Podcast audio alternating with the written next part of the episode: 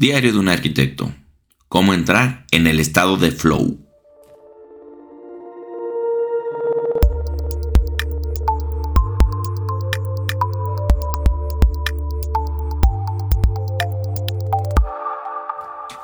Hola, bienvenidos a Diario de un arquitecto, el podcast donde encontrarás técnicas, tácticas y herramientas que puedes implementar para tener mejor calidad de vida, vivir con menos estrés, ser más productivo y obtener mejores resultados. Yo soy el arquitecto Enrique Ochoa, director de Trignum Arquitectura, y te voy a contar sobre mis experiencias y todo lo que voy aprendiendo para que tú lo puedas poner en marcha. Pero antes, como siempre, te invito a que visites Trignum Arquitectura. Es el otro podcast y el otro proyecto que tengo donde encontrarás nuestros servicios, nuestro portafolio y también tenemos un blog muy interesante donde hablamos sobre cosas relacionadas a la arquitectura, diseño y construcción. Te invito a que te suscribas, si te suscribes puedes descargar un ebook bastante interesante en el cual te, cuento todo lo que debes de saber antes de poder construir tu casa. Y en el último artículo que tengo ahí te platico un poquito sobre el metaverso y todas las situaciones que se están dando para que sea un tema que puedas tener en mente para arquitectos. Es un punto de oportunidad bastante interesante. Entonces te invito a que te suscribas al boletín y que cheques también mi otro proyecto. Está muy interesante. También tiene podcast. Y también tenemos canal de YouTube en caso de que quieras ver allí alguno de los cursos que hemos subido. También está muy interesante. El día de hoy va a ser bastante corto. Eh, primero, feliz año. Espero que hayas tenido felices fiestas. Este es el primer podcast que grabo en el 2024. He estado bastante saturado de trabajo. He estado muy ocupado no me he podido dar tiempo de, grabar. Sí he estado publicando artículos en el blog, pero no he, tenido chance de grabar en el podcast. Eh, espero ya organizarme un poquito mejor. Nada más que sí hemos tenido bastante trabajo. Y pues gracias a Dios, esa es parte de, de, por lo que hacemos todo para conseguir este, nuevos clientes y conseguir más trabajo. Y el día de hoy se me ocurrió que era muy interesante. Estuve leyendo un poquito sobre el estado de flow. De hecho, ahí estoy, ya voy a, medio libro del libro de este que trata precisamente sobre este tema. Entonces, te quiero explicar un poquito sobre qué es el estado de flow y qué es lo que yo hago para intentar provocar ese estado. No es así como que garantía. Hay veces que estás muy saturado de la mente, pero en su mayoría el, tener es una especie de ritual para trabajar y para hacer esto del estado de flow te puede ayudar mucho para conseguirlo. Eh, existen muchos métodos de productividad. La mayoría de los métodos de productividad están hechos como para, para administradores, para empleados, para emprendedores. Son, son este, métodos que te ayudan a hacer más en menos tiempo, a cerrar más tareas o cosas por el estilo pero en realidad los que nos dedicamos al trabajo creativo somos un poquito especiales, o sea, no, no, no nos podemos manejar con las mismas leyes y con las mismas reglas y con las mismas técnicas que las personas que se dedican a unos trabajos un poquito más rutinarios. Entonces, las técnicas como el time blocking y las técnicas como el pomodoro, por ejemplo, de los que ya hemos hablado en el podcast, son buenas técnicas, son muy útiles, pero son útiles como para sacar tareas, como para hacer este, trabajos pequeños como para hacer las estimaciones, como para dibujar los planos. Pero cuando estamos en una etapa creativa, esas técnicas no funcionan igual, no, no nos conviene hacer bloques de media hora y estar rompiendo la concentración cada media hora. Para los trabajos creativos necesitamos buscar el estado de flow. En pocas palabras, el estado de flow es ese estado de concentración creativa pura donde el tiempo se siente diferente, donde nuestra mente se sumerge al 100, que no te das cuenta y llevas 10 horas trabajando y, ni siquiera te ha dado hambre y no te has podido despegar de que estás tan, tan, tan concentrado y tan, tan emocionado y tan metido en el trabajo que, este, que no te has dado cuenta que, que en realidad este, el tiempo pasa. Estoy seguro que alguna vez lo has sentido, a lo mejor de manera accidental, a lo mejor provocado. Eh, te pasa también cuando te estás divirtiendo mucho, que estás con unos amigos y que de repente te fijas, ay cabrón, ya son las 3 de la mañana. El estado de flow es ese, ese, ese estado en el que todo el tiempo pasa diferente.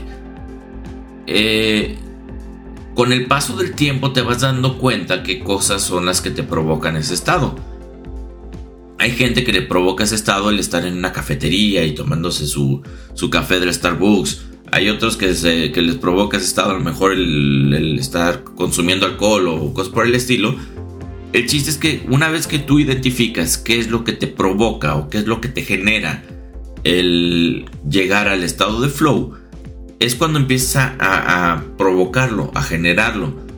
Por ejemplo, te voy a decir a mí que me funciona para, para llegar a este estado. Me funciona el estar completamente solo. Eh, yo me distraigo muy fácil. Este, si escucho ruidos, si escucho voces, escucho cualquier cosa, eso me, me, desconcentra inmediatamente y ando viendo a ver qué está pasando. Si escucho una gotita cayendo, ya ando buscando a ver en qué grifo está fallando. Entonces, para, para mí, el estar solo y que no vea gente pasando y que no tenga a mis hijos aquí rodeándome, me ayuda mucho al, estar, al estar concentrado. Tengo unos audífonos, ahorita tengo los XM5 de Sony, que tienen una excelente cancelación de ruido. Me pongo mis audífonos, cancelación de ruido, y busco música que no me distraiga. Para mí el escuchar voces te comento que, que me distrae mucho.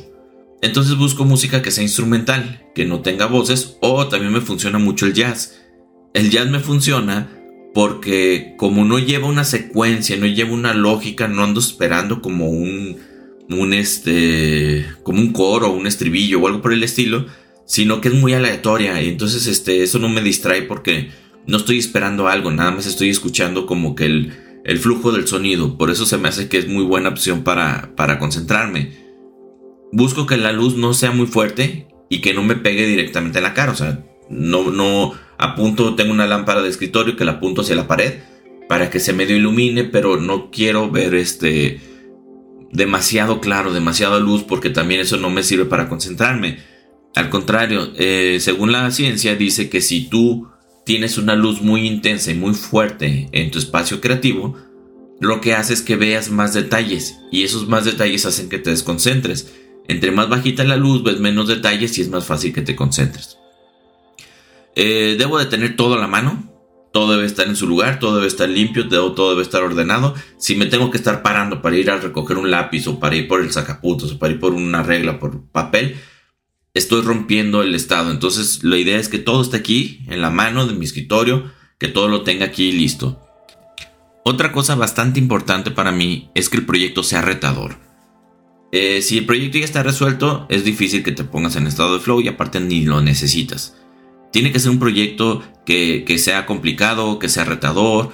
En caso de que no sea retador, entonces tú puedes hacer lo que sea un poquito más complicado o un poquito más retador. Por ejemplo, dices, bueno, pues voy a dibujar este plano de permisos en dos horas y te pones el tiempo y ta, ta, ta, y te pones a trabajar e intentas eh, cumplir con, tu reto. Y para el siguiente dice, ah, pues ahora lo voy a hacer en una hora 45 minutos. Tú vas creando el reto. Claro que si el proyecto es un proyecto muy complejo, muy grande, que tiene muchos espacios, muchos vínculos, este, que no sabes cómo resolver la fachada, pues obviamente eso hace que sea más retador y que sea más interesante y que sea más divertido. Y eso también te, te provoca, te genera que llegues al estado de flow. Caso contrario, si el proyecto es demasiado complejo, te puedes frustrar. Eh, hay un como un punto, como una línea muy delgada entre, entre lo que es un proyecto complejo y un proyecto que ya te excede, pues. Eh, cuesta más trabajo, te frustras más, a lo mejor te cuesta más trabajo concentrarte, a lo mejor son tantas cosas, tantos vínculos, tantos espacios que, que, te saturas y, y, no lo puedes retener en la mente. Bueno, para todo hay trucos, pero es importante que el proyecto sea retador para que te puedas concentrar. Otra cosa es que yo no puedo o no me funciona el trabajar este, directamente en la computadora, por ejemplo. Como ya está muy de moda ahora con los, con los arquitectos. Yo si no estoy trabajando con, la mano, un lápiz y un papel, no me funciona. O en su caso, últimamente he trabajado con el Apple Pencil y, la, y el iPad, que también es bastante práctico, es bastante cómodo y también me da la misma sensación. Pero yo dibujando como que la conexión entre mi mano, el mouse, los comandos, el AutoCAD o el Vectorworks o el programa que sea, como que ya se está haciendo muy complejo y no es tan directa la comunicación. Y siento que ahí es donde me, me, me como que pierdo tiempo también. Eh, como ya, yo siento que ya cuando estás dibujando en la computadora estás haciendo algo más preciso. Y muchas veces en la etapa de anteproyecto o en la etapa creativa necesitas que sea algo mucho más este, fluido, mucho más rápido, mucho más este, y, aterrizar ideas, ideas, ideas, ideas. Y el estarlo pasando en la computadora en realidad ya lo estás pasando en limpio. Entonces, para mí, si quiero hacer un proyecto creativo, tengo que dibujarlo a mano. Cada quien tendrá sus métodos. Y por último, y el más difícil y el más importante de todos es el saber que tendré un mínimo de 90 minutos, de 2 horas, sin distracciones, sin que vengan, sin que suenen, sin que el teléfono me esté molestando para ofrecerme la mejor telefonía, como me acaba de pasar ahorita.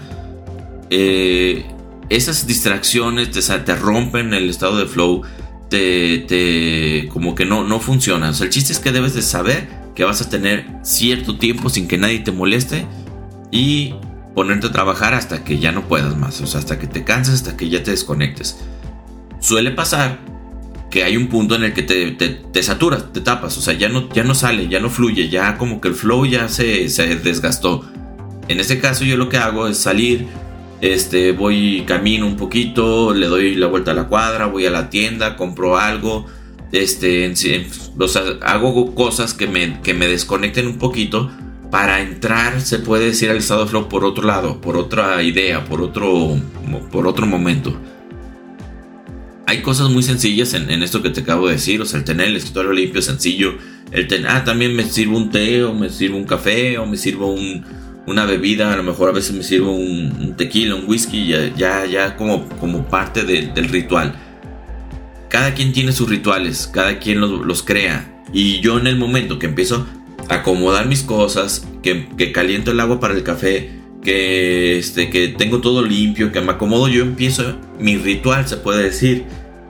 Y, ya cuando ya tengo todo listo, cuando ya lo tengo todo a mano, ya estoy en el modo para ponerme a trabajar. Entonces, eh, hay veces que también eh, los proyectos los soluciono cuando voy manejando o cuando salgo a correr. Eh, son momentos en los que aprovecho esos ratos solo igual poco música que no me desconcentre y como son cosas que las haces ya en automático, simplemente es cuestión de, empezar a imaginar y, llegar a ese punto en el que puedes desconectarte a medias para conectarte en tu proyecto y para ver, oye, si hago esto y si hago esto y si Y empiezas a ver soluciones, soluciones, soluciones. El estado de flow también te puede dar caminando, te puede dar bañándote, te puede dar mientras manejas, te puede dar mientras vas en el autobús, en fin. Hay muchas maneras de llegar, cada quien tiene las suyas. Y este hay, hay, por ejemplo, una serie de libros que se me hacen bastante interesantes que se llaman rituales cotidianos. Estos libros tratan sobre los rituales que hacían los grandes genios, artistas, músicos, políticos de todas las épocas para poder estar en, su estado de flow, en su estado de concentración y que puedan trabajar y hacer las grandes obras que hicieron. Entonces te los recomiendo mucho, están interesantes, puedes ir leyendo de vez en cuando alguno.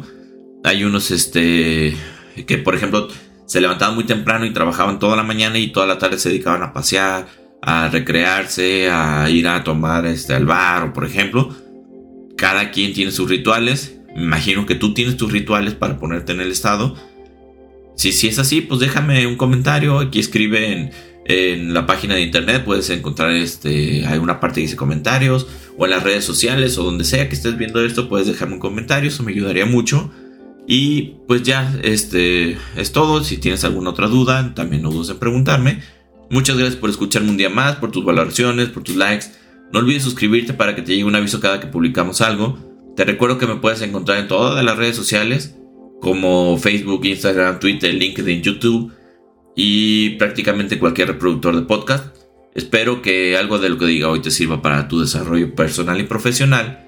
Te mando un fuerte abrazo y espero nos veamos la siguiente semana.